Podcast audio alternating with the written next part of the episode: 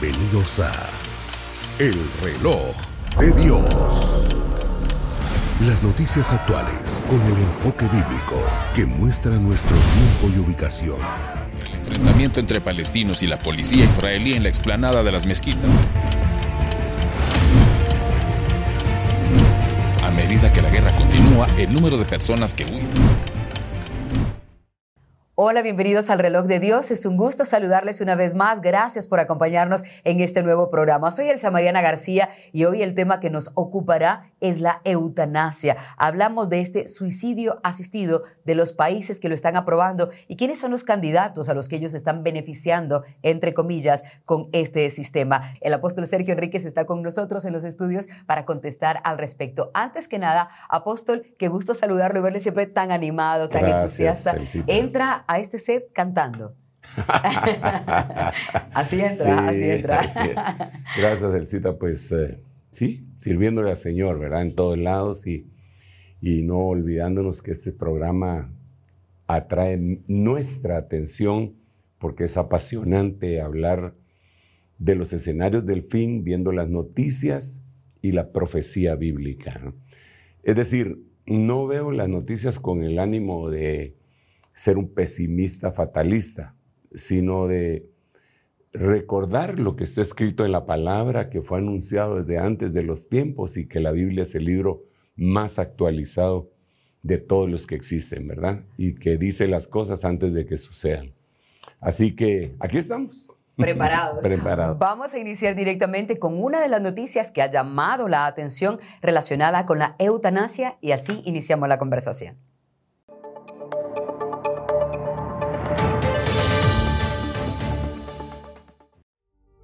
Las prácticas de eutanasia traspasan los límites originales.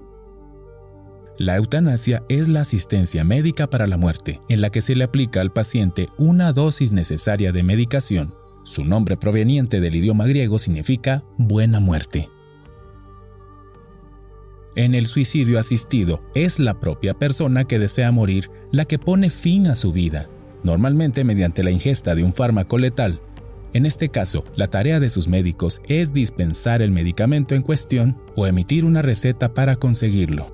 Inicialmente la eutanasia se pensó para pacientes con padecimientos que causaban graves dolores o una condición de vida indigna. Sin embargo, con el pasar de los años, esta práctica se ha legalizado en varios países como Holanda, Países Bajos, Bélgica, Luxemburgo, Australia, Colombia y Canadá, algunos países han ido mucho más allá, ampliando cada vez los padecimientos que pueden ser considerados para terminar con la vida. Tal es el caso de Holanda. A continuación veremos cómo ha ido cambiando la ley con el paso del tiempo en ese país. 1973. Tuvo lugar la primera sentencia prácticamente absolutoria de un caso de eutanasia. 1984 se despenalizó. La petición de la eutanasia debe venir únicamente del paciente y ser enteramente libre y voluntaria. 1. Dicha petición debe ser estable, bien considerada y persistente. 2. El paciente debe experimentar sufrimientos intolerables sin perspectivas de mejora. 3.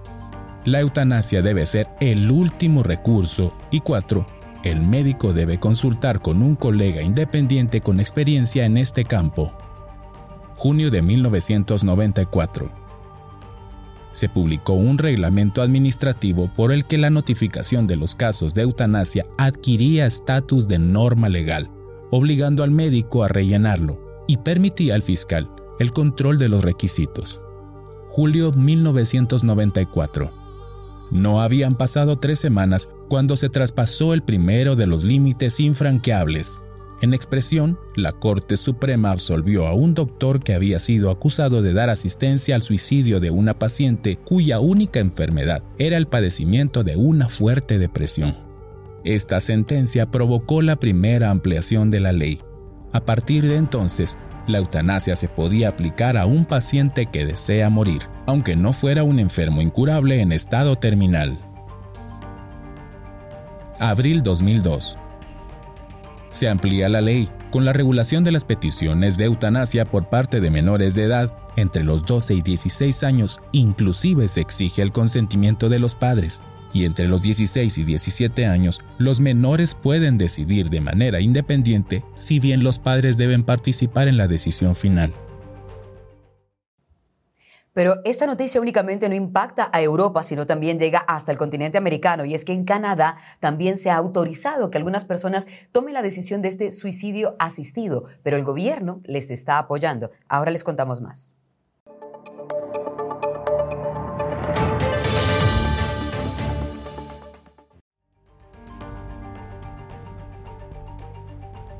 La eutanasia adquiere nuevos significados en Canadá. Canadá es otro de los países que aplica la eutanasia. La ley fue aprobada en 2016. Amplía también su definición de condición médica grave e irremediable. 1. Tiene una enfermedad o discapacidad grave. 2. Estar en un estado avanzado de declive que no se puede revertir. 3. Experimente un sufrimiento físico o mental insoportable a causa de su enfermedad. 4 enfermedad, discapacidad o estado de declive que no puede aliviarse en las condiciones que considere aceptables. 5. No necesita tener una condición fatal o terminal para ser elegible para recibir asistencia médica para morir. 6. Los canadienses cuya única afección médica sea una enfermedad mental y que por lo demás cumplan con todos los criterios serán elegibles a partir del 17 de marzo de 2023. Muchas personas en Canadá recurren a esta opción porque la pensión que reciben no cubre todas sus necesidades. Además existen largas listas. Los pacientes deben pasar por condiciones que se catalogan como una violación al derecho de la vida. Canadá ocupa el puesto 22 en la lista de países con inversión social.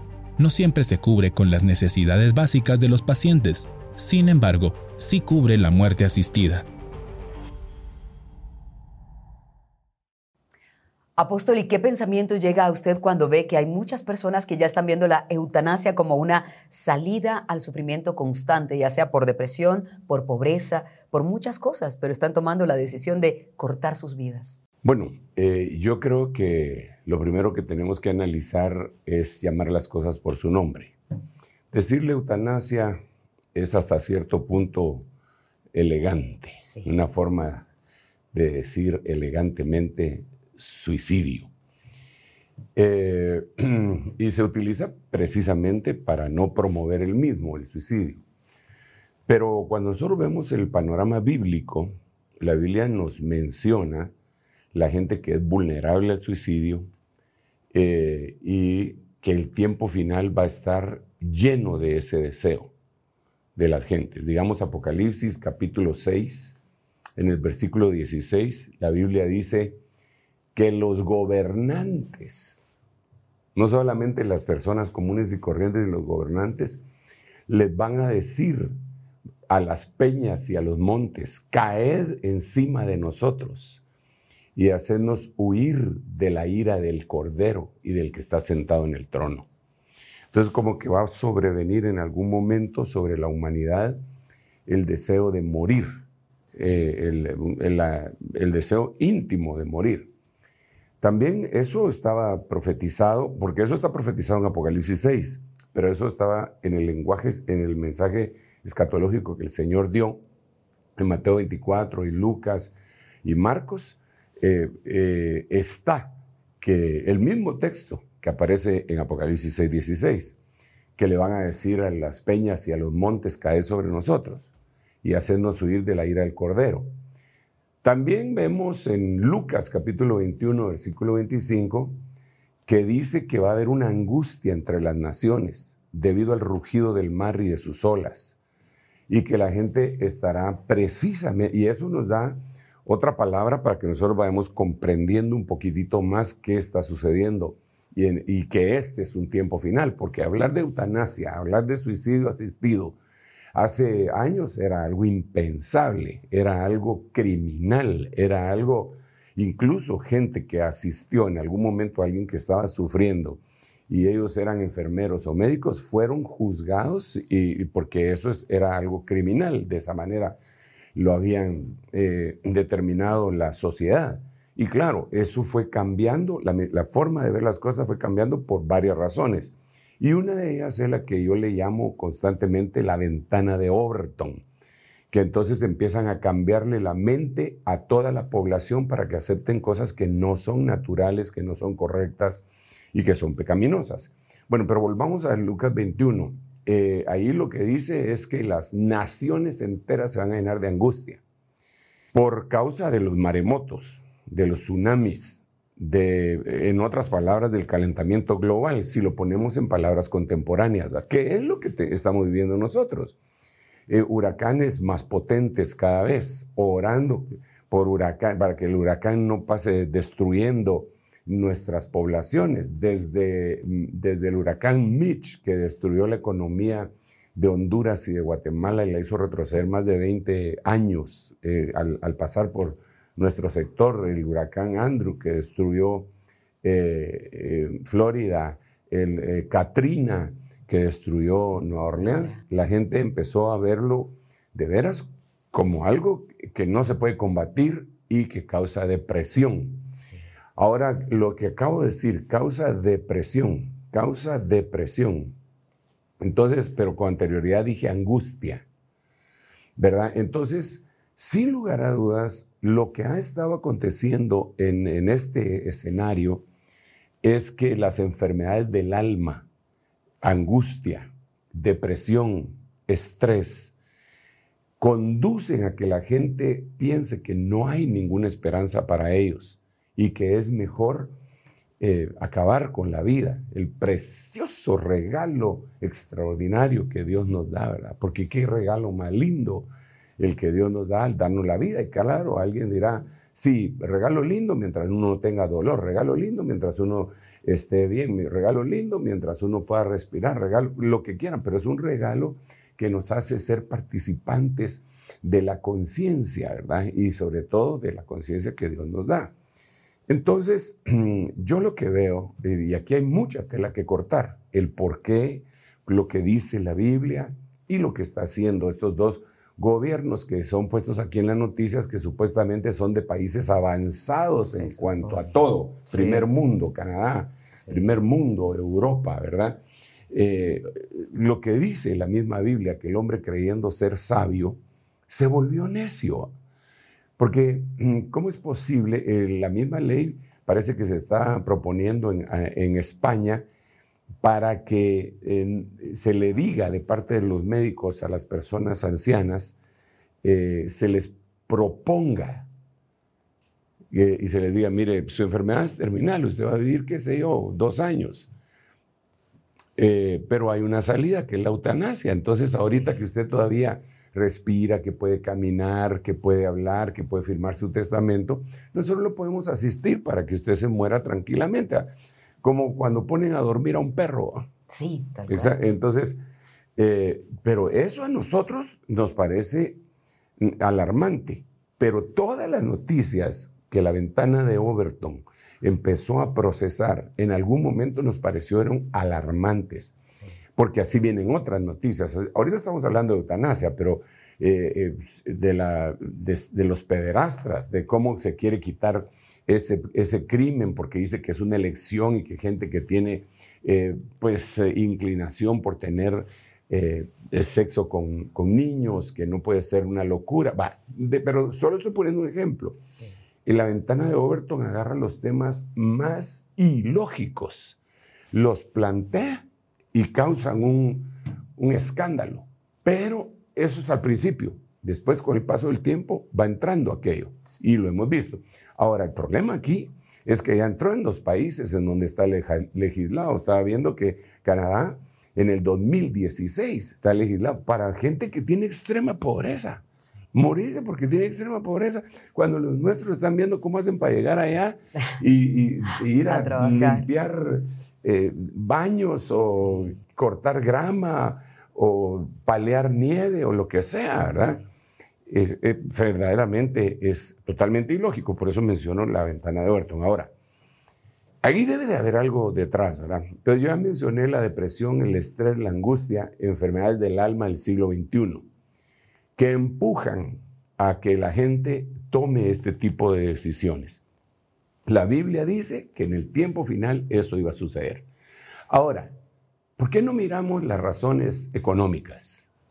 Vamos, eh, miremoslo, tratemos de explicarlo así a grandes rasgos. Excelente. Este, la edad de jubilación en los diferentes países, ah, eh, eh, pues algunos son 60 años, otros lo subieron a 62 años y otros son 65 años. Supongamos que yo, pues, llego a mi edad de jubilar de 65 años ya la pasé. Pero bueno. Anteayer. por ahí ando, Entonces, va, llega a mi edad de jubilación de 65 años.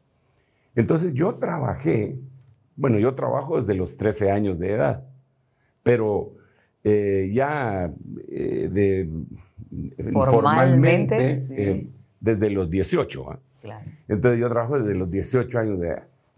Para los 65, vamos a ver, para dos serían 20, para 60 eh, serían 40, 20, 42, 47 años. Es decir, yo trabajé entonces 47 años.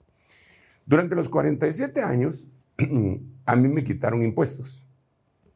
Impuestos para sostener al gobierno y todas las cosas del gobierno y todo lo demás, ¿verdad? Puntos suspensivos. puntos suspensivos, ¿verdad? Sí, porque, eh, bueno, hay 47 años para eso. Pero también me quitaron eh, X y en el X está la supervivencia y hay una jubilación. ¿verdad? El seguro social para el seguro otros países. Social, Para otros países, eh, pero todos los países prácticamente tienen eso. Entonces, ¿qué se suponía que las personas encargadas de la seguridad social de los diferentes países tenían que hacer con lo que le estaban quitando mes a mes a los trabajadores? Lo que se suponía que tenían que hacer era eh, tomar ese dinero, que no era de ellos ni de nadie más, sino del trabajador, y poner a trabajar ese dinero, o en un banco o en lo que fuera, ¿verdad? Ese dinero de supervivencia. Entonces permitir que conforme pasaban los 47 años ese dinero fuera creciendo. por intereses, devaluaciones, etcétera, irlo manejando, irlo manejando. Entonces, cuando aquel que trabajó 47 años llegó a sus 65 años, eh, pues dice, ya me jubilé, ahora me tienen que pagar. ¿Qué pasó con todo este dinero? Lo perdieron, lo gastaron, lo malgastaron, lo mal administraron. O eh, subieron sus gastos administrativos porque las entidades de seguro social se volvieron monstruosas y había que pagar los sueldos y entonces nunca ahorraron ni invirtieron el salario que, eh, el, impuesto que a mí me quitaron para que me sirviera cuando yo ya era viejito. Aunque es 65 años, no es viejito todavía. Muchacho. muchacho bueno, entonces, ahora tienen un problema. Y el problema es que eh, se están jubilando todos los de 65 años, ¿verdad? Hay que sostenerlos. Hay que sostenerlos o matarlos. ¿Qué es más fácil? ¿Verdad? Y lo digo haciendo referencia a la eutanasia, ¿verdad? porque debe de haber algo atrás.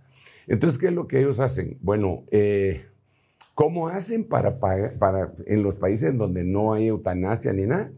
Los tienen que sostener. ¿Con qué dinero lo sostienen? Lo sostienen con el dinero del joven.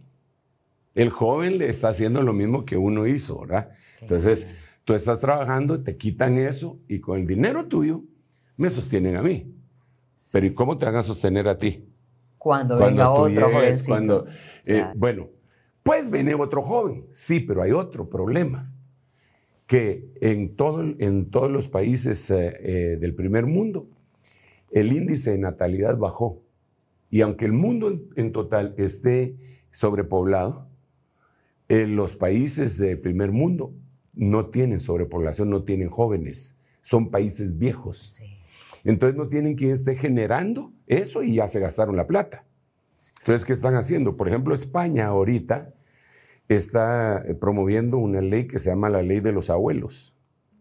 ¿Y qué es lo que quiere decir eso? Quiere decir que antes se podía llevar a, alguien que fuera judío sefardita y pudiera ser corroborado con el rabino, con un rabino, podía optar por la ciudadanía española. Hoy no. Hoy lo puede hacer cualquiera que tenga un apellido español y que compruebe que algún familiar, aunque sea lejano, es, eh, era español. Entonces, esa es la ley que se está proponiendo. No es que ya esté eh, efecto. Ah, tranquilos, no se van a ir.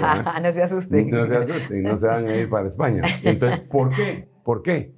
Porque entonces lo que quieren es llevarse jóvenes.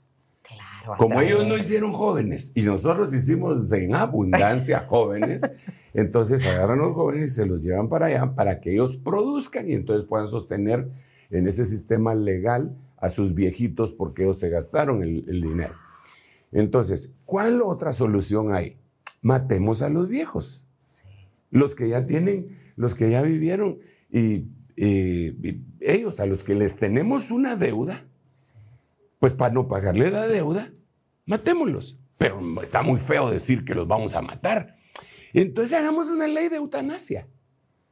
¿Verdad? Y promovámoslo juntamente, con depresión, estrés, eh, todas las enfermedades del alma y promoviéndola junto con la ventana de Overton, ¿verdad? Y entonces eh, eh, trayendo a colación la dignificación de, de, la, de la muerte, del suicidio, entonces, para eso, ¿qué vamos a hacer? Dice la Biblia, dice la Biblia, mi pueblo está lleno de costumbres orientales.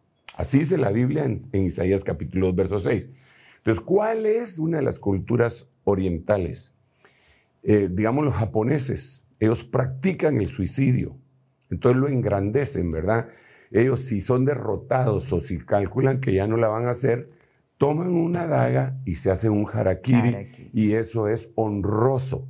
Entonces empiezan a trasladarlo con la ventana de Overton al mundo occidental para que la gente, para empezar a, flexibilizar a la gente que se pueda, que se pueda morir. Ok.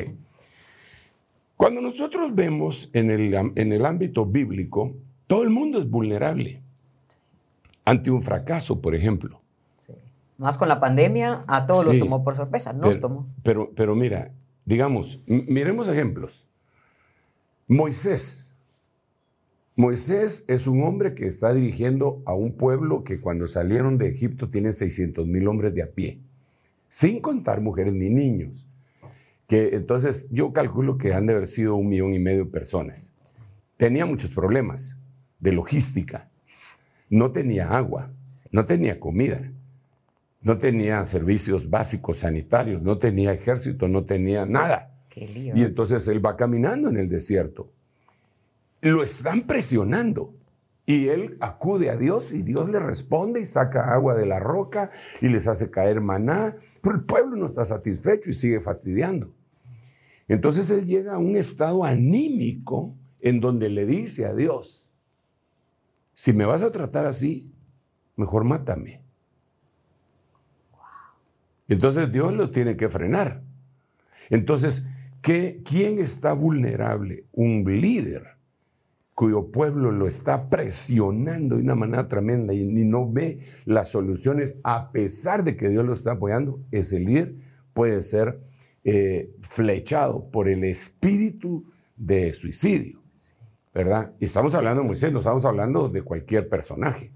Cuando vamos adelante, vemos a un, a un Elías un Elías que, que enfrenta a Acab y a Jezabel y le cierra el cielo por tres años y medio y, después los reta a todos los sacerdotes, profetas falsos, a los profetas de Baal y de las Asheras, al monte Carmelo y, y, hace que llueva fuego del cielo y mata a 850 falsos profetas y está en la cúspide. Y entonces Jezabel le dice, así me hagan los dioses y aún me añadas si mañana a esta hora tu cabeza sigue sobre tus hombros. Y él se llena de miedo. Sale corriendo. Cuando sale corriendo, en el desierto le entra la depresión. Y cuando el ángel le, le alcanza, él le dice, mátame, porque yo no soy mejor que mis padres. Otra vez, eutanasia, mátame, porque no soy mejor. Entonces, ¿qué fue lo que pasó ahí? Él tenía una vulnerabilidad porque, hermana, la realidad, hermanos amados que están oyendo, el, suicidio no es una solución de ninguna manera. Ahí lo que tendría que ser es la administración de esa persona. ¿Por qué estás así triste? Y porque todos somos vulnerables, absolutamente, todos somos vulnerables. No es solamente criticar y decirse ese tonto lo que hizo, cómo pierde la vida, sino que hay que ver el contexto de todo.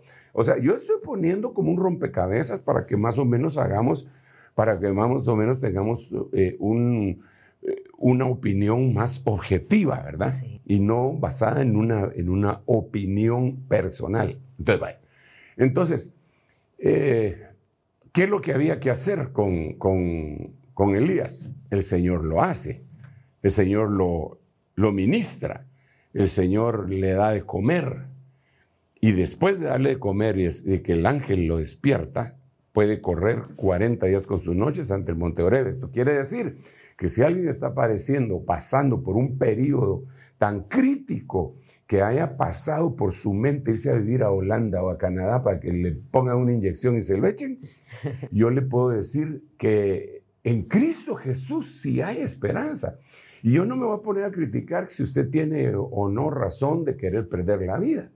Lo que sí le puedo decir es que hay una esperanza en Cristo Jesús y que el Señor puede llegar, ministrarle y quitarle aquella, aquella espina que le hacía a estas personas querer la muerte. Porque todos nos enfrentamos a cosas horribles, el cita. Todo el mundo nos enfrentamos a fracasos, a, enfermedades eh, eh, y, a veces sucumbimos ante diferentes situaciones, a pecados, a todo. Entonces, por eso no nos vamos a matar. El Señor tiene para nosotros la solución, tiene la solución el Señor Jesucristo. Luego de esos dos personajes que, que yo te estoy diciendo, hay un personaje que se llamaba Job que le dio una enfermedad tan espantosa. Terrible, todo lo que él tenía. Y todo lo perdió. Perdió a sus hijos de un solo día, sus hijos e hijas, perdió todo lo que tenía en dinero. Y si fuera poco, perdió la salud. Mm, mm, perdió la salud de tal manera que perdió las uñas, no se podía rascar con sus propias uñas y dice la Biblia que se tenía que rascar de esa sarna que tenía con un ladrillo. Y dice él que, que su aliento le parecía despreciable a la mujer, o sea, perdió todo, todo, todo, todo. Llegó el momento en que él se quiso morir. Llegó el momento en que él se quiso morir. Pero ahí estaba Dios. Ahí estaba Dios y al final dejó, fue extraordinario.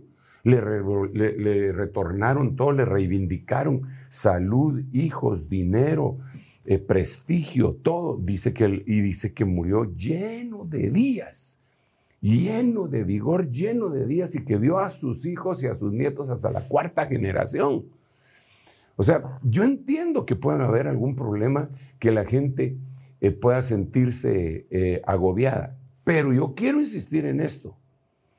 La gente que, que se siente agobiada y cede ante esa tentación, es gente que en algún momento, si eran cristianos, perdieron su comunión con Dios y, para, y, no, y no pudieron ser levantados. O bien, gente que nunca conoció a Dios ni quiso conocer a Dios. Y, entonces quería que todo le saliera bien. Te voy a presentar otro caso, otro ejemplo, eutanasia. Eh, pero visto desde, la, desde el punto de vista bíblico. Sí, sí, sí. Eutanasia. Sansón. Sansón juzgó 20 años a Israel. Era, terrible. Le venía la fuerza de Dios y sopapeaba a mil filisteos juntos. Y, los mataba y hacía lo que quería. Así que era un hombre muy poderoso.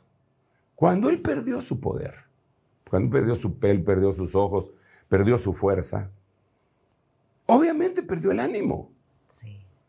Y cuando estaba sirviendo de payaso en el templo de Dagón, entonces él oró por última vez. Y le dijo al Señor, dame fuerzas, por última vez, para vengarme de mis enemigos. Y entonces dice que él, hay de haber sentido la unción que sentía antes, ¿verdad? Y se apoyó en las columnas y lo que dijo fue, ahora muera yo. Eutanasia. Con los filisteos. ¡Bum! Derrumbó el templo y le cayó. Eutanasia pero cualquiera podríamos decir que, ¡ala, qué terrible es que eso! Si se salvaría, hermano Sergio, se perdió ese hombre. Bueno, ese no es el punto en este momento. El punto es que hay una gran cantidad de gente que está vulnerable y sobre todo en algunas sociedades. Mira, las sociedades más vulnerables son las sociedades que han sufrido menos. No son resilientes. Exacto. Entonces, cuando viene un mal, se, les cayó el mundo. Pero digamos así, aquellas sociedades en donde nos tocó eh, que se nos cayera la comida al suelo y decir, yo no le doy gusto al diablo, y lo agarramos y no lo comíamos. Eh, ahí sí hay un poquitito más de resiliencia, pero no quiere decir que no seamos vulnerables. Claro. El ejemplo máximo, Cita y hermanos que me escuchan, es el Señor Jesucristo. Porque ante el momento que Él les iba a vivir para poder llevar el pecado de todos nosotros, Él sabía que iba a ser abandonado en la cruz, Él sabía que iba a ser borrado el libro de la vida de los hijos, Él sabía que tenía que cargar con el pecado de todos nosotros.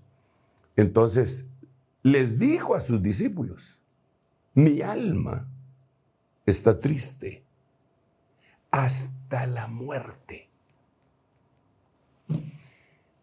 Pero se sobrepuso. Eso. Porque dice la Biblia en el libro de Hebreos, el Señor Jesús en los días de su carne rogó vehementemente al que le podía librar de la muerte y fue librado a causa de su temor reverente. Entonces no se murió en el Getsemaní, porque también él sabía que si se moría en Getsemaní no me iba a poder sustituir para salvarme, ni a mí ni a todos los que nos están oyendo, pues, pero yo me apropio la salvación para mí, ¿va? ahí cada quien. Eh, entonces, el Señor murió, pero en la cruz, ¿verdad? Lo, lo quisieron eh, matar. Digo lo quisieron porque no lo mataron.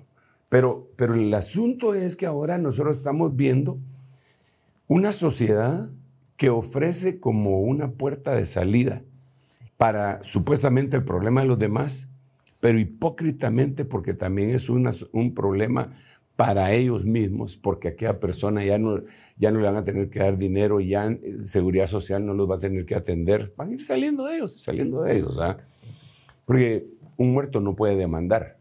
Claro, claro, y la familia se queda con la idea que lo hicieron por misericordia, para que no sufriera. Claro. Por 47 años trabajé y ya no me dieron nada, los demando. Entonces, eh, creo yo que esa noticia es impresionante, es parte, diría yo, del escenario mundo. Es el escenario mundo, en donde a veces me dan ganas de decirles del escenario inmundo, porque realmente la perspectiva que, que manejan es una perspectiva que aparentemente es de misericordia y humana, pero no lo es. Choca con el pensamiento de Dios. Dios quiere darnos vida. La, vida, la Biblia dice, el diablo vino a matar, a robar y a destruir. Mas el Señor Jesucristo apareció para destruir las obras del diablo y para darnos vida y abundancia. La, salida no es la eutanasia, la salida es Cristo. Amén. Bueno, pues. Apóstol, y sabe que es reconfortante saber que todos hemos pasado, como usted bien decía, momentos de tristeza y, y tal vez alguien ya tuvo el pensamiento de el suicidio, asistido o no, y decir, con lo que usted ha platicado, a la luz de la palabra, que grandes hombres de Dios tuvieron ese momento, desfallecieron, pero como usted bien dijo, se levantaron. Es un pequeño tramo de la vida que a veces tal vez es parte de vivir ese eh, sacrificio, ese esfuerzo, ese reto para salir reconfortados y con nuevas cosas para ayudar a otros. Sí, es que, es que mira, cita, cuando uno está atravesando problemas serios, de, veras, algunas personas, aunque no lo planifiquen, a veces lo desean. Y el desearlo le abre puertas al enemigo. Porque algunos dicen, ah, mejor me hubiera muerto cuando era chiquito. Sí, sí. Otro, otro que no mencioné, Jeremías. Ah, cierto. Jeremías Que, y ellos, tanto Jeremías como Job, hasta maldijeron el día que nacieron. En su desesperación. Eh, sí. Claro. Entonces, eh, yo creo que mucha gente, bueno, en el libro de Job está bien claro que él, Job dice, yo mejor hubiera muerto en el vientre, hubiera nacido muerto, porque ahora, dice en el capítulo 5 de Job, dice eso, eh, ahora yo estaría eh, entre, descansando en el Seol, entre los príncipes, dice. Entonces, el, sufrimiento puede hacer que le venga el pensamiento a alguien, ah, si mejor no hubiera existido, no sé para qué, para qué, pero eso hay que combatirlo porque eso puede ser un, eh, valladar que, se rompió, puede ser una, eh, puede ser que se rompió la puerta y entró ahí un, por un resquicio el pensamiento de muerte. Y entonces el enemigo sigue sigue y sigue y sigue. Y después las autoridades lo legalizan. Como que dicen, pues esto es normal. Allanan el camino. Pues, muérase ya tranquilamente, si ya vivió bastante, está robando oxígeno. Además, lo que viene sobre la tierra no es bueno. Usted no lo va a poder soportar. Los jóvenes tal vez lo soporten, pero usted de una vez ese por perdido. No, no, no, no, no y no. En Cristo Jesús hay vida y vida en abundancia. Amén.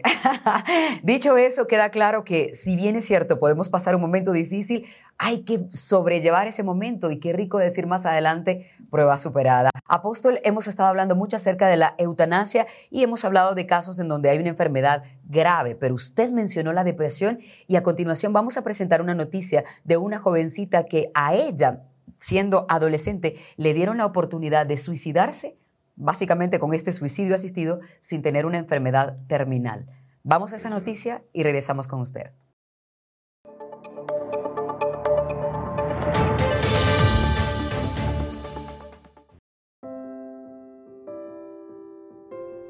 El caso de Noah Potoven, la joven de 17 años que solicitó la eutanasia en Holanda por sufrir estrés postraumático y depresión. Según la publicación de la BBC del 5 de junio del 2019, la escritora del libro Ganar o Aprender, en el cual narra años de sufrimiento tras haber sido violada, murió el 2 de junio del 2019. Noah anunció a finales de mayo del mismo año a través de Instagram que había decidido poner fin a su vida con conocimiento y consentimiento de sus padres. Tras los incidentes, ella no habló nunca con alguien, cayó en depresión y en una anorexia que la llevó a centros de salud mental. La joven fue internada en un hospital para que no se autolesionara. Después de seis meses salió del centro de rehabilitación, sin embargo, la anorexia empeoró, siendo internada nuevamente en un hospital para desórdenes alimentarios, así pudo alimentarse con una sonda. La información sobre los detalles de la muerte de la joven de la que no se difundió una causa oficial fue confusa en los primeros momentos. La joven murió en su casa de Arnhem, Holanda, según lo confirmó su hermana a la publicación holandesa AD. Algunos medios dijeron que los médicos estuvieron presentes, mientras otros apuntaron que fueron sus padres quienes la asistieron. La realidad es que Noah tenía la edad legal para decidir por sí misma que no quería recibir ningún tratamiento médico, y una vez que decidió quitarse la sonda nasogástrica, no se le podía alimentar por la fuerza. No fue eutanasia, ni tampoco suicidio, sino una muerte natural tras rechazar las medidas de soporte vital que la mantenían con vida, dijeron sus padres en un comunicado escrito. Cabe mencionar que a partir del 2002 en Holanda, los menores de edad a partir de 16 años pueden solicitar la eutanasia o el suicidio asistido sin necesidad de la aprobación de sus padres.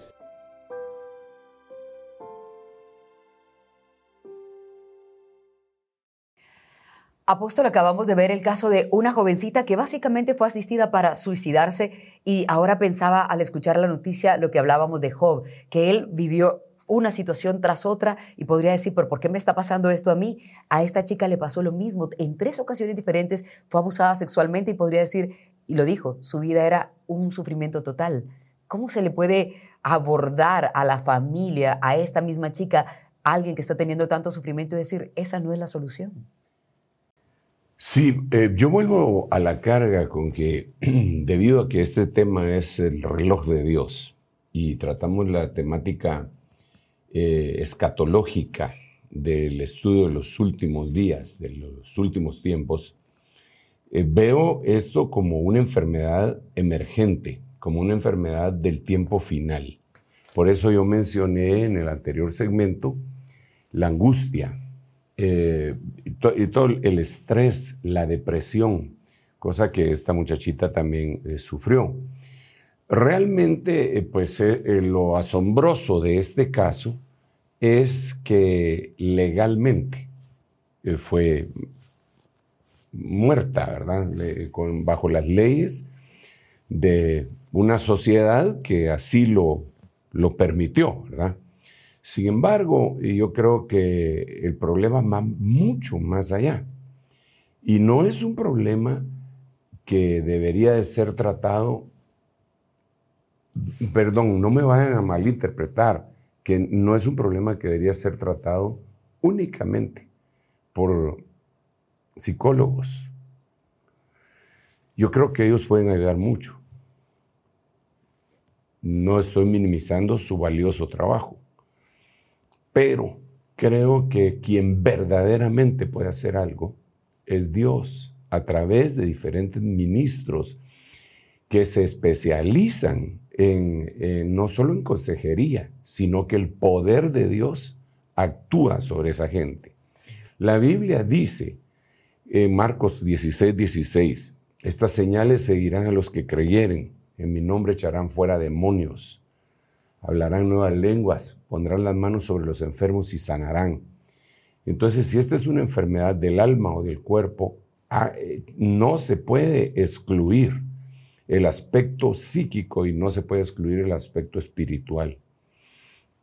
Eh, el asunto es que ella, incluso aquí lo dicen, ¿verdad? Que ella no le dijo a nadie, se lo guardó y eso es una, ella lo que sufrió fue una implosión en vez de una explosión. Pero todo el mundo que tenga una situación similar a la que ella vivió va a tener efectos secundarios en su forma de vivir. Eso es de plano, eso es definitivo.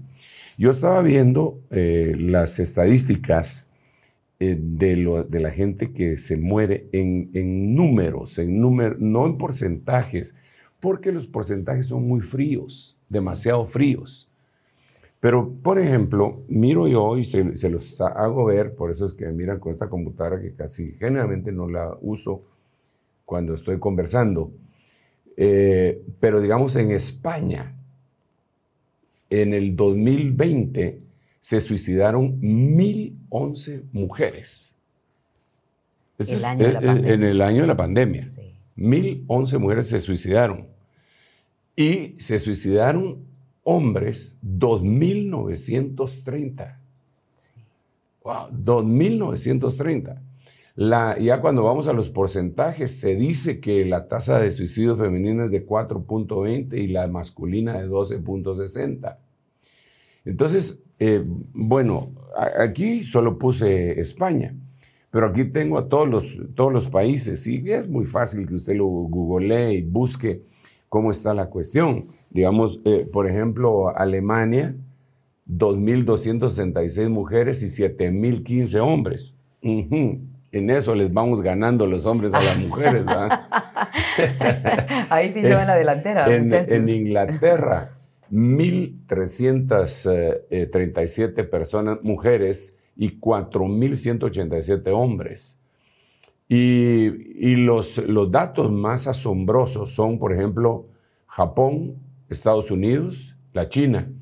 Digamos, la China, en la China se suicidaron más mujeres que hombres. Es eh, raro porque en todos los demás países al contrario.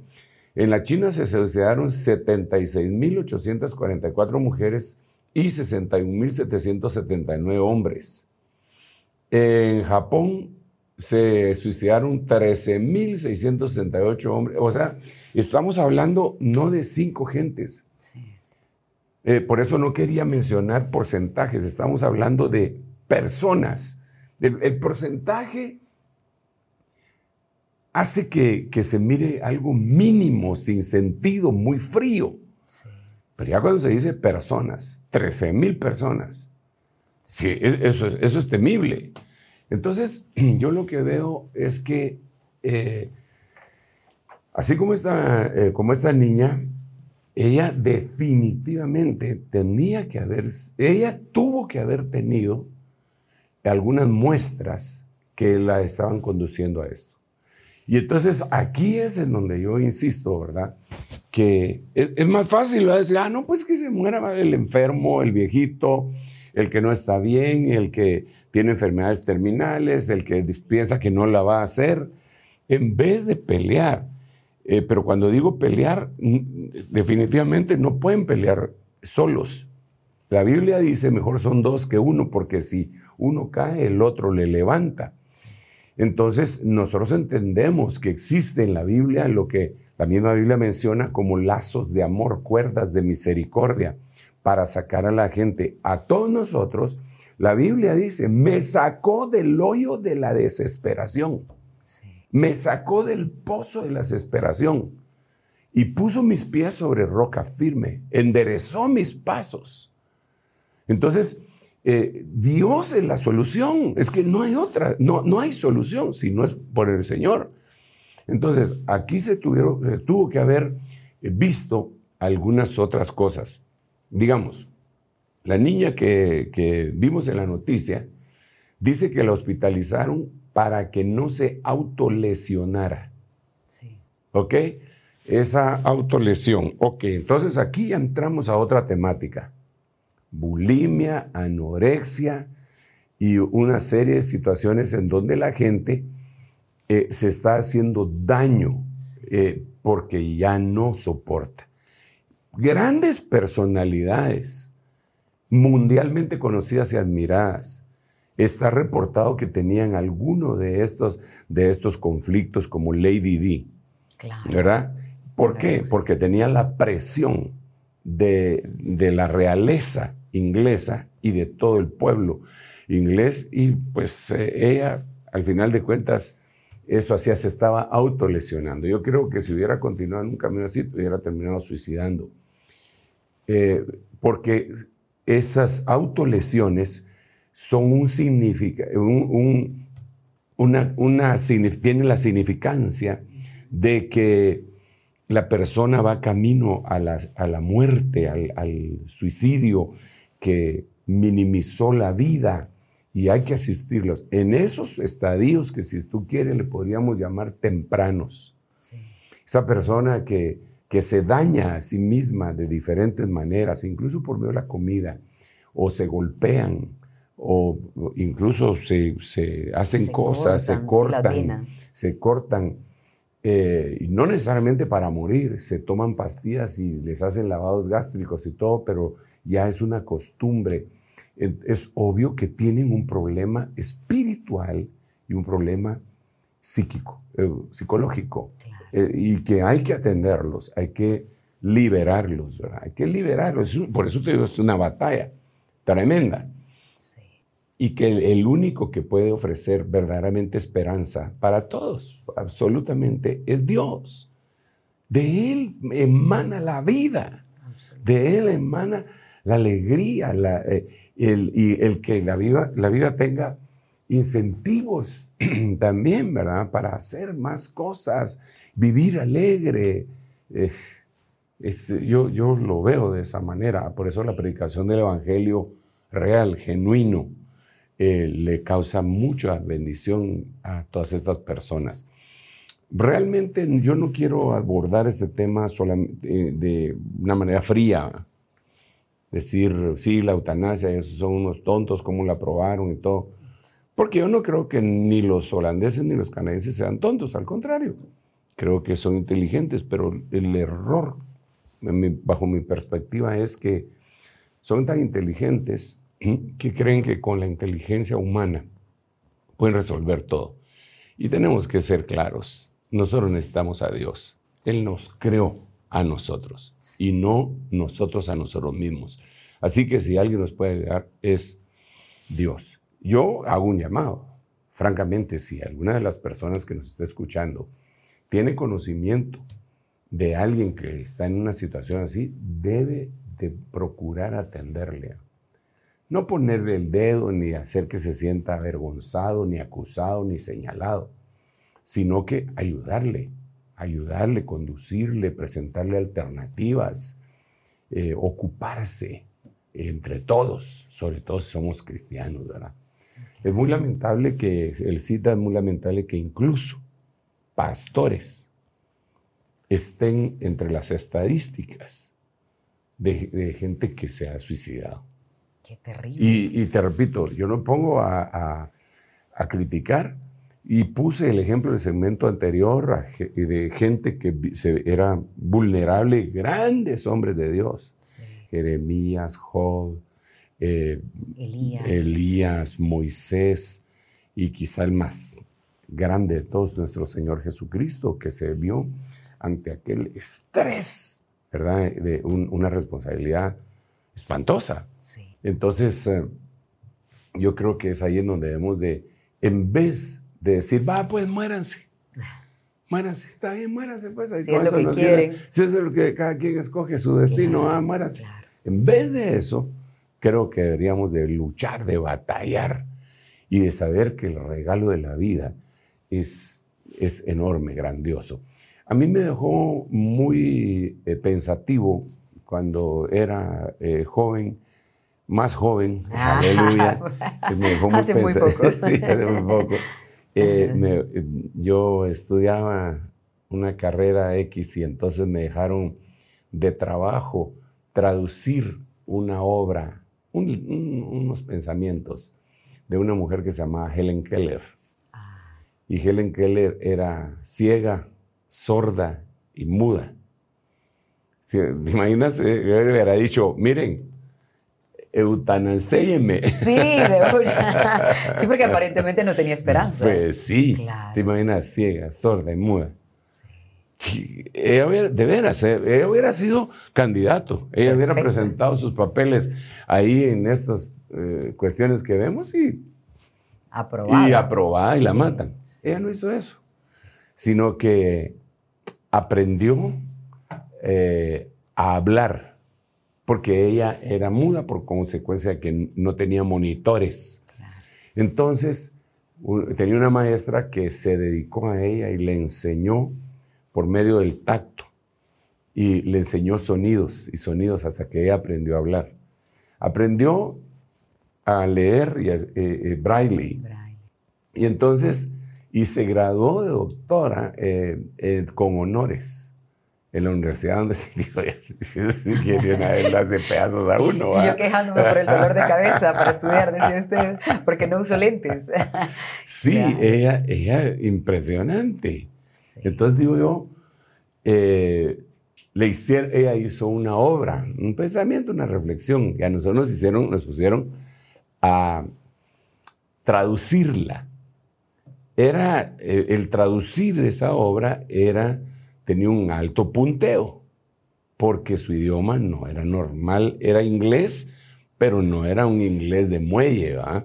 sino que era un inglés así sofisticado, una persona así. Palabras eh, rebuscadas. sí, sí, digamos, yo tenía que utilizar el diccionario inglés-español y el diccionario español-español. Claro. Entonces, primero tenía que saber qué significaban en, en, inglés, en español. Después ah, no, me daba, no sabía qué significaba en español y me iba en español. Mujer era muy culta. Y él, se llamaba, su reflexión se llamaba Tres días para ver. Tres días. Entonces ella ponía ahí si Dios me diera tres días para ver y después me quita la vista otra vez, ¿qué miraría yo? Y entonces ella empieza a describir qué era lo que miraría. Miraría el rostro de mi madre, fue lo primero que puso, ¿verdad? Miraría el rostro de mi madre, aquella mujer que me soportó, Y entonces, y empieza a expresar, miraría cómo es el color rojo porque ¿cómo le explicas a un ciego cómo es el rojo? No hay punto de comparación. Entonces, cuando vemos la perspectiva de las personas, es la que al final de cuentas la lleva a un deseo de morir o de vivir.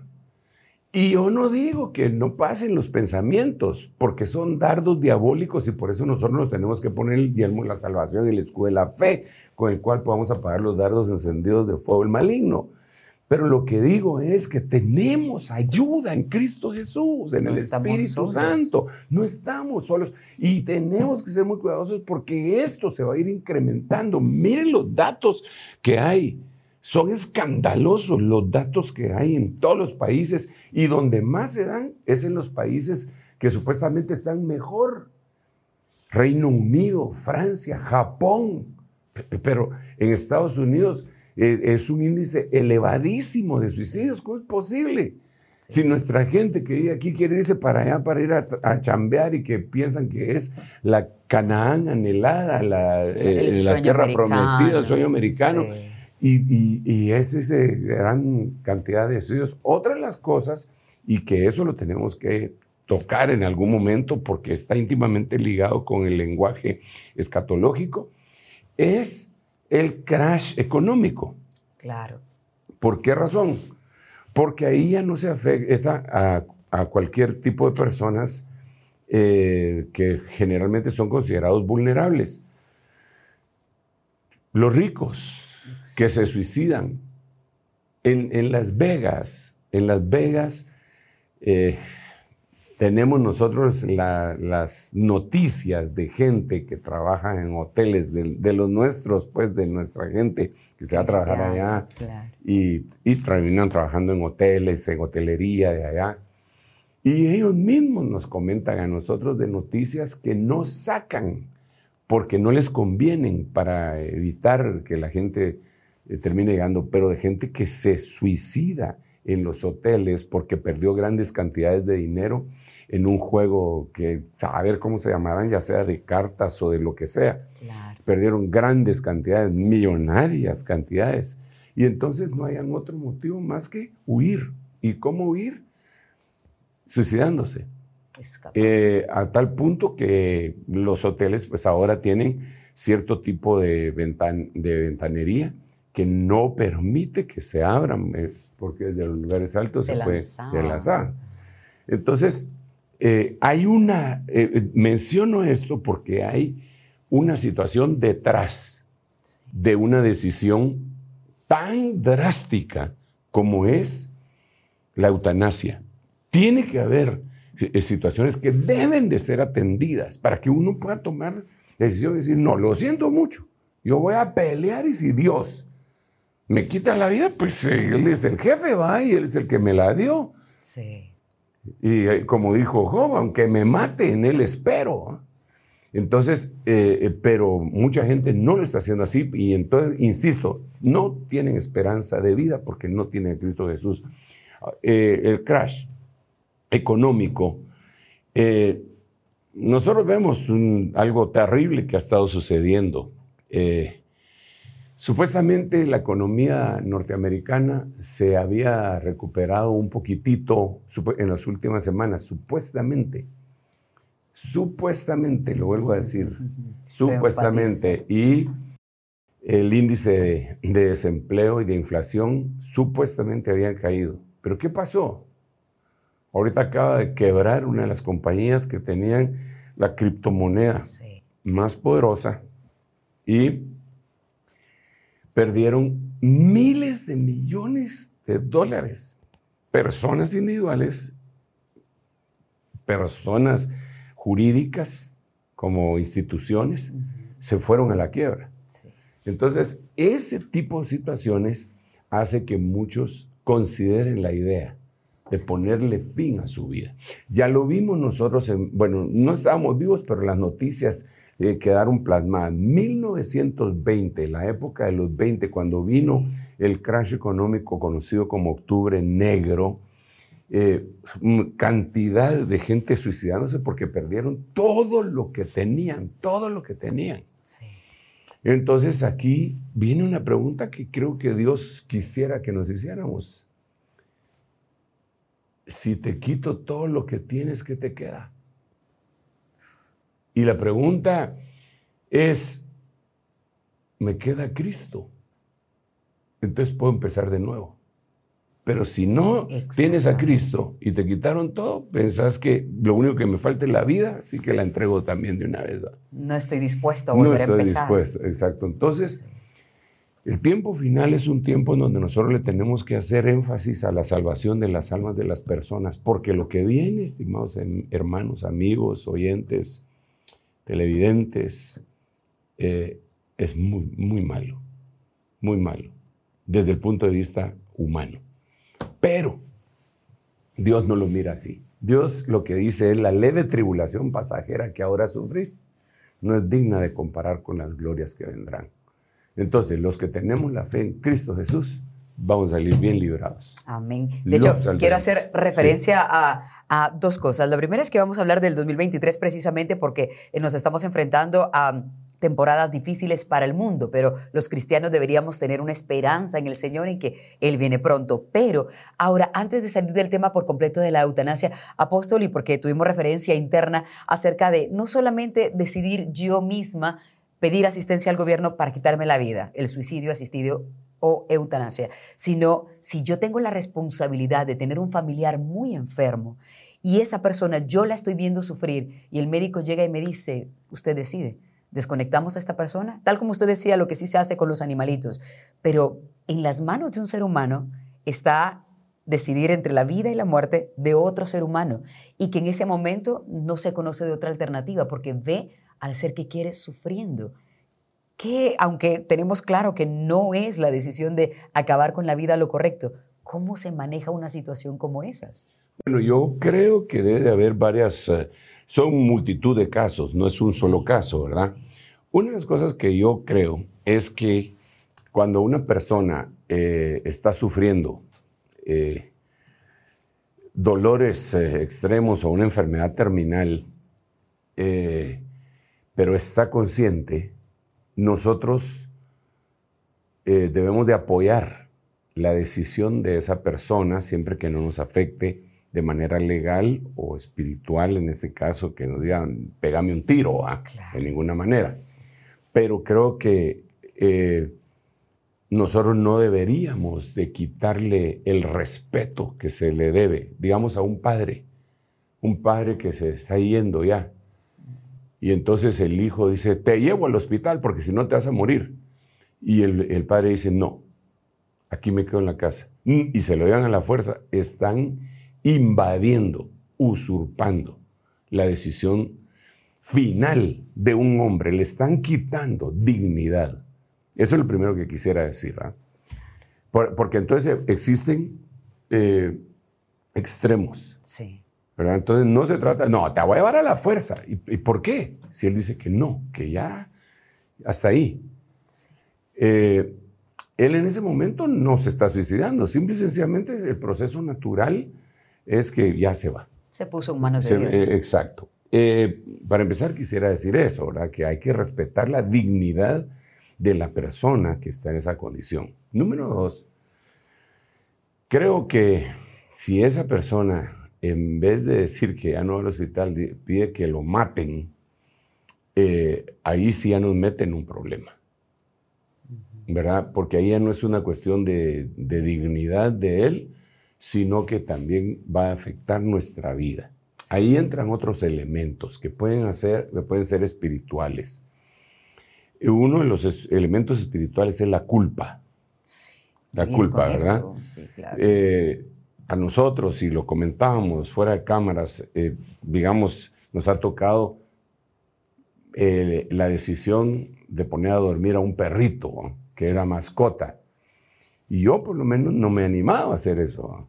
Porque, mm, mm, pero no es porque yo sea sentimental ni nada por el estilo, sino que cuando ya le toca a uno la decisión de que aquella vida de un ente, aunque sea un animal, depende de que uno diga y, que tiene alguna relación, es, es, es, la cosa se pone difícil, ¿verdad? Tal vez uno nunca lo, lo puede ver tan cerca, pero ya la vida humana, ah, no, no, no, no. Eh, eso entraría que la persona que tome la decisión eh, va a ser invadida por culpa Ella va a tener toda la vida que decir sí, pero hice lo mejor porque estaba sufriendo mucho.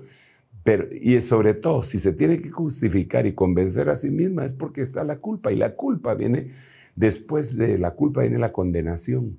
Y la condenación, después de la condenación viene la separación. Por eso la Biblia dice, ¿quién acusará a los escogidos de Jehová? ¿Quién los condenará? ¿Verdad? ¿Y quién nos separará del amor? Entonces, primero la culpa, condenación y separación. Entonces, yo diría que esa persona tiene su dignidad, pero no tiene derecho a poner en ese intríngulis a la, persona que está eh, viva. Y la otra tampoco tiene derecho a quitarle la vida porque no es Dios. Ahora, aquí hay algo que también debemos de saber todos. Así como ha avanzado la ciencia, que también es un tema bíblico, ¿verdad? Cómo ha avanzado la ciencia en los en los últimos días, es un tema escatológico que está escrito en Daniel, eh, así como ha avanzado la ciencia, hay otras alternativas. No es necesario que les quiten la vida. Hay otras alternativas. Digamos, si está padeciendo de dolor, hay analgésicos superpoderosos que, lo, que los administran médicos especializados en eso, que se llaman así, médicos del dolor, y que están íntimamente ligados eh, con la profesión de los médicos anestesistas. Eh, entonces, a ellos se tendría que acudir en un caso de, una naturaleza, un dolor de esa naturaleza, ¿verdad? En vez de al, sepulturero. Claro. Eh, pienso yo, es, bien complicado, es bien complicado. Pero Dios es el que da la vida, Dios es el que, el que se la lleva. Eso, si entendemos eso, creo que vamos por buen camino.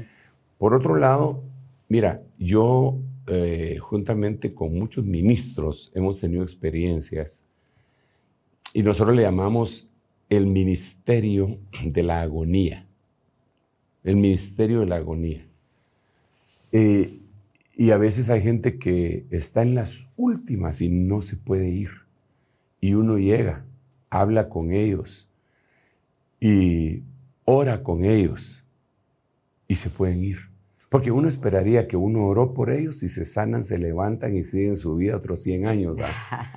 Pero no, una de las funciones que puede estar haciendo un ministro es llegar a orar por alguien, eh, administrarle una, una palabra mm, adecuada para que se ponga cuentas, para que se ponga cuentas quizá con con un hijo con el que tiene serios pleitos y se va a morir y eso no lo deja morirse. Que, perdonarlo. O él mismo decirle, mire, ya llegó su hora, no se agarre, usted es cristiano, allá se va a encontrar con el Señor, suelte la vida, le toca algo mejor. Orar por él y entonces se van sin necesidad de medios eh, eh, artificiales, químicos o como, o aún naturales, eh, espirituales. Uno puede asistir a alguien en ese último momento de, de trasladar el umbral, ¿verdad? Y de pasar a la otra dimensión. El tema de veras es por demás bien interesante, apasionante y comprometedor. Sí, claro, apóstol, porque usted está dando información para gente que de repente tiene tal vez eh, ese pensamiento, lo ha tenido, ha visto a alguien que tiene ese pensamiento. Y de hecho me gustaría que vayamos cerrando un poco pues toda la información que hemos hablado hoy acerca de la eutanasia o el suicidio asistido con lo que viene para 2023. Usted decía perfectamente algo, que eh, Estados Unidos está eh, sacando información que aparentemente salen de la inflación o de la recesión y luego se desdicen, las estadísticas, el desempleo muestran otra cosa. Entonces, el mundo no va para nada bueno. Pero, por otro lado, recientemente en el estudio de pastores hubo una, una profecía que decía, 2023 yo voy a bendecir económicamente a mis hijos, a mi iglesia. Y eso a nosotros nos debería dar esperanza porque, pues, mientras los que están lejos de Dios van a estarla pasando mal, nosotros, tomados de la mano de Dios, deberíamos estar mejor. Yo creo que en Cristo Jesús siempre hay algo bueno. Eh, em, la Biblia lo dice. La Biblia dice, yo conozco mis planes acerca de vosotros, que son de continuamente haceros el bien, no el mal. Son, no son planes de caos, son planes de bienestar para darles una buena esperanza y un buen futuro. Como buen padre, que es nuestro Dios, esos son los planes para sus hijos. Y esto involucra incluso la situación económica, anímica, sanitaria, etc. Hemos pasado eh, una época muy complicada desde el 2020, desde antes, pero esto fue como que vino a ser una especie de clímax de los problemas cuando vino la pandemia. Pero aquí estamos, hemos sobrevivido porque Dios permitió que sobreviviéramos. Entonces nos dejó para hacer algo. Y creo yo que ese algo es de bendición. Creo que lo que viene el 2023, ustedes no se lo pueden perder en la proclama. Dicho sea de paso. Dicho sea de paso, nosotros tenemos una proclama profética todos los 31 de diciembre, porque ahí oramos, recibimos no el año, ni despedimos el año, sino que recibimos la promesa que Dios en una forma profética nos da para ser más específico, ¿verdad? Y, esa especificidad es la que vamos a estar diciendo ahí. Pero sí, yo creo que vienen cosas eh, buenas para el pueblo de Dios que le cree a Dios. Siempre. Es que la Biblia lo que dice es decirle al justo que le irá bien. Así. la Biblia no dice, miren, les va a ir mal ustedes que son justos. No, la Biblia dice decirle al justo que le irá bien. Entonces, eh, en eso podemos fincar nuestra fe, nuestra esperanza en la palabra que el Señor eh, puso. Así que yo quisiera hacer una invitación. Miren, si hay alguien que está atravesando algún problema de estos que hablábamos, eutanasia, suicidio eh, asistido, autolesiones, deseos de morir y todo, comuníquense con nosotros.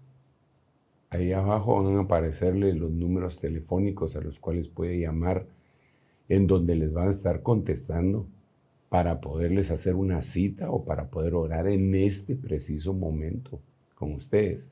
En este preciso momento en el que estamos eh, pasando este programa, porque entendemos que posteriormente quizá lo pueda ver eh, en YouTube o en otra plataforma y que no necesariamente estén todos los hermanos en el teléfono, pero ahorita este domingo que está pasando este programa, llame a esos teléfonos. Y si es otro día, pues llame, tal vez también ahí están los hermanos, ¿verdad? Pero nosotros nos vamos a encargar de que hoy, a esta hora, haya gente que los pueda atender. Amén. Así que nos despedimos de esa manera. Yo devuelvo el micrófono. Apóstol, gracias por este tiempo tan valioso. Hoy hemos hablado acerca de la eutanasia. Nos decía que el escenario que, en el que lo encontramos es el mundo y toda esta información que sea valiosa para ustedes, que se puedan seguir comunicando, hagan consultas al apóstol y también se acerca un momento en el que vamos a poder conversar con usted hay un evento que está cercano también. Me gustaría que lo mencionáramos brevemente, apóstol. Bueno, dentro de los eh, eventos precisamente está la preproclama, que es, es, una especie de, de arar la tierra para poder sembrar la semilla el, el mes siguiente, ¿verdad?